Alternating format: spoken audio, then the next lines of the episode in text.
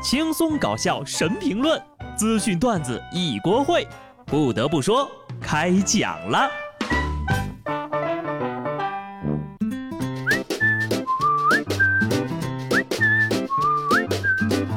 Hello，听众朋友们，大家好，这里是有趣的。不得不说，我是机智的小布。昨天呢是父亲节啊，终于轮到我过节了，哈哈。但是呢，我丝毫没有感受到节日的快乐。没有任何电商商场借势来推出折扣活动，可见这个群体的商业价值过低，而且家庭地位卑微呀。不过呢，想想我还在当儿子的时候，真不是不给父亲送礼物。你说发个祝福吧，父亲嫌肉麻；送礼物吧，父亲喜欢的酒抢不到，父亲喜欢的车我还买不起。算了，来年再说吧。不过呢，我预测啊，在不久的将来，男人的地位将会大大的提升。众所周知，自然界目前的绝大多数的动物都是由雌性担任怀孕和生育后代的任务的。而最近呢，中国科学家成功完成了一项壮举，通过一些操作让雄性大鼠怀孕，并且顺利诞下后代，打破自古以来的自然界规律。他们从海马身上得到了启发。通过手术将雌性大鼠和雄性大鼠连接到一起，并完成血液共享，以此构建雄性怀孕模型，从而使胚胎在移植而来的雄性子宫中存活。真男人就要自己生。不过呢，我略微的看了一眼这个实验过程呀，还真不是说的那么简单，实验过程甚至还有点残忍。不知道科学家们是怎么评价这个实验的？反正作为一个看热闹的外行，我觉得这种实验吧，有点惊悚哈，恐怖片又有新素材了。不过呢，话也说回来哈，这也算是一种科学的探索。说到这儿啊，不得不提一下咱们的空间站。一九九四年，中国曾经申请加入以美国为主导的国际空间站项目，但被美国以防止太空技术扩散为由拒绝了。二零一一年。中国天宫一号对接成功之后呀，美国甚至完全禁止了两国航空领域的接触。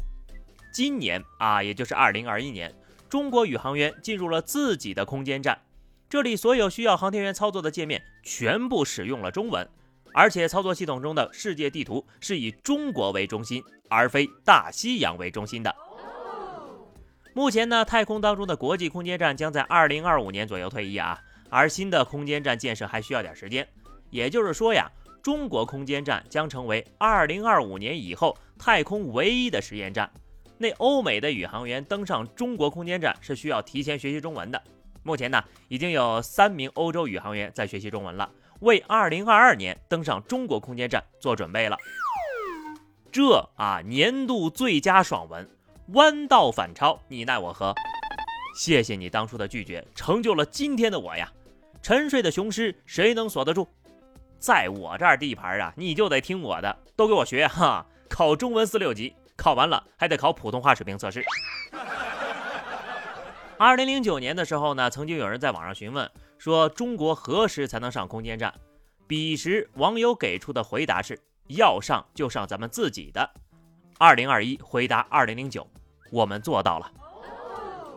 我们不仅建好了自己的空间站，还在上面啊装了 WiFi 呢。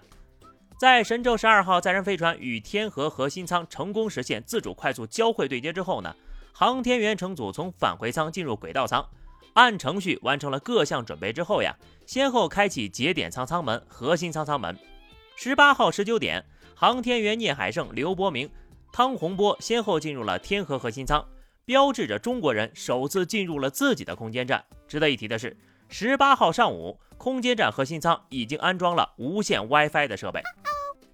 怪不得哈，怪不得连杨利伟都要羡慕呢。这搁谁谁不羡慕啊？你永远都不知道你的队友在干什么系列。先下了啊，同事要出舱，喊我盯着点。所以这个 WiFi 要设密码吗？会不会有人蹭网呀？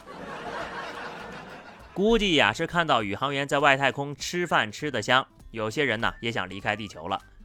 湖北枣阳某机动车道上，两位老人不顾滚滚的车流，支起椅子在马路中间喝茶，吓得过往车辆呀纷纷减速避让。一个目击者说了，过往的车辆很多，晚上视线呢也不好，对于老人的做法感到很不理解。他也尝试着提醒过，但是老人呢压根没搭理他。明明就是你们司机的问题，你在人家客厅里开车还有理了？史上最强大爷出现了啊！今天这壶茶既分高下，也决生死，真是寿星公吊脖子，活得不耐烦了呀！你说说，这要是碰上酒驾的，谁负主要责任呢？一男子因涉嫌酒驾，这个在高速收费站被交警拦下了。经询问呢，这男的呢是前一天晚上八点多喝的酒，然后从山东济南连夜开车六个小时来了南京，不为别的，就为了吃一顿南京的小龙虾。你这么说，济南的小龙虾不好吃吗？不过这南京的小龙虾就是有点费驾照啊。不对啊，你说关人小龙虾什么事儿啊？醉驾就说醉驾啊，不要甩锅。小龙虾让你喝的酒吗？总有人跋山涉水为干饭，小心吃货变车祸呀。下面呢，再跟各位司机朋友说个有趣的事儿啊。众所周知，高速上呢是不允许掉头的。一旦在行车过程当中走了神儿，没有掌握好方向，开过了头，那就得硬着头皮一直往前开。但是呢，在贵州紫云县的紫望高速火花特大桥上设有一个 U 型的掉头匝道。当车开到这儿啊，你发现跑过头了，就从右侧的路段右转啊，转一个圈儿就可以完成掉头了。该项目负责人说呀，这里的设计初衷呢是想盖一个收费站，但是因为考虑到地形、成本等因素，就放弃了修建收费站的想法。于是用这种掉头匝道替代收费站，可以让错过下道口的游客呢尽快返回。你说说，你既然想修个掉头的匝道，那也得修个双向的吧？就不允许对面那个车道也有迷路的司机吗？有网友说呀，这样的设置呢是对路痴的友好，哈，友好是挺友好的。但是你想过那些本来想直行，可是一不小心开上匝道的人吗？哎，出门俩小时，我咋又到家了呀？地球果然是圆的呀！地球是圆的，人心是矛盾的。今年的情人节前后呀，乌克兰一对情侣为了挽回感情而用铁锁将彼此拴在一起。六月十七号，锁在一起一百二十三天的二人呢，决定剪开锁链，并且分手。两人坦言，缺少隐私和空间，最终让他们失去了这段感情。好像是有那个大病啊，这压根儿不是想挽回感情，而是想反目成仇，老死不相往来吧？就这样事儿的啊，今儿就是牛郎织女来了，他也得分手。所以这一百多天，你们是怎么换的衣服呀？还有上厕所呢，一个人还得在旁边闻着吧？实在闲的没事儿呀，俩人就找个厂子上班吧。哈，不正常人类研究中心欢迎你们。爱情这个事情吧，是不是真心的，只有你自己最清楚。浙江温州一个男生对女生呢做了一个比心的手势，结果下一秒闪电就劈了下来。温馨提示啊，雷雨天请勿在户外活动。人生何处不巧合？都说人在做天在看，这可咋整吧？老天爷都不同意这门亲事呀，所以说在暴雨天呢，一定要诚实，不然就会变成宝，我想送你一颗心，什么心？雷雨天请当心。当然哈，你就这么判断两个人没缘分也是不科学的。但是雷雨天呢，就不要在户外整这些花里胡哨的了，避雨避雷才是正确的做法。不就是谈恋爱吗？在哪儿不能谈呢？好了，就这样吧。那么以上就是本期节目的全部内容。关注微信公众号 DJ 小布或者加入 QQ 群二零六五三二七九二零六五三二七九，来和小布聊聊人生吧。下期不得不说，我们不见不散，拜拜。